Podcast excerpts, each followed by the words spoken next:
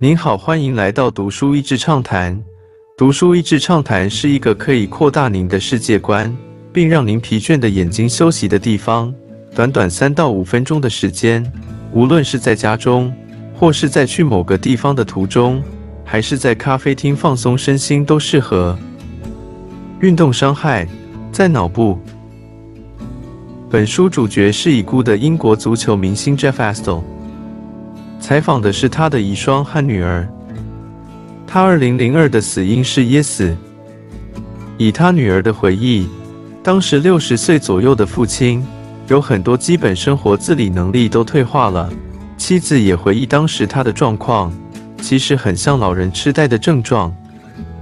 后来因研究与诸多的关注，确认了他应该是因为运动时常撞击头部而有慢性创伤性脑病变 （CTE）。这原本是拳击选手的一种运动伤害。Astle 成了英国第一位确认受害的足球选手。之后，他的家人和粉丝也用基金会的方式纪念他。对 CTE 疾病的关注。镜头一转，带到美国，一名美籍奈及利亚医师 Bennett Omalo 研究著名美式足球选手死后的大脑，而发现并且命名 CTE。他这些已故的球员在死前都有一些类似老人痴呆的症状，或是情绪有极大的变化，好像完全变了一个人一般。o m a l o 的研究受到美式足球协会极大的反弹和阻挡，认为他在攻击这个最能代表美国精神的体育项目。o m a l o 在书中娓娓道来其中的心路历程，他的故事也被改编成书和电影。在二零一五年由 Will Smith 主演的电影《震荡效应》，就是在说相关的议题。保护弱势的研究。镜头再转，访问到专门研究女性脑部病变的科学家。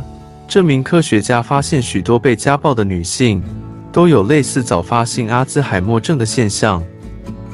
这些研究都是死后解剖得知的，但追溯这些女性的人生。常常伴随的是常年家暴，特别是头部撞击的不幸经历。他指出，这些女性常常讲不清楚当时在家暴关系中发生的种种，甚至片面失忆，让他们在法庭上更加没有说服力。科学家的研究跨级运动员、军人以及受暴者，因数据的一致，他发现女性脑伤恢复更慢。更容易怀疑，或是被怀疑记错了，或是乱编故事。他呼吁，处理家庭暴力的法律应该重视这个现象，能有更好的财政和保护被害人方式。改变实现了吗？最后，回到 Jeff Astle 家中，他的妻子想起生前的去世，从说话的声音可以听到他似乎含泪的笑着，但他也呼吁。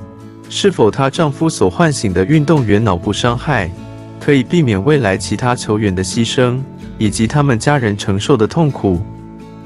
是否能有更多研究并保护？最后，作者在访问毛尔医师，他说：“我并不是反对这些撞击性运动，但就像我们几十年前明白了抽烟的坏处后，并没有禁止，但总是会保护未成年的孩子。”如果我们明明知道这些运动会导致他们大脑不可逆的伤害，为什么我们还是因社会期待把他们送上球场？今天的内容就到此为止了，十分感谢大家收听读书益智畅谈节目。如果对我们的内容感兴趣，欢迎浏览我们的网站 dashiz 点 net，或是关注我们的粉丝团读书益智，也可以分享给您的亲朋好友。欢迎继续关注我们下一期节目，下次见。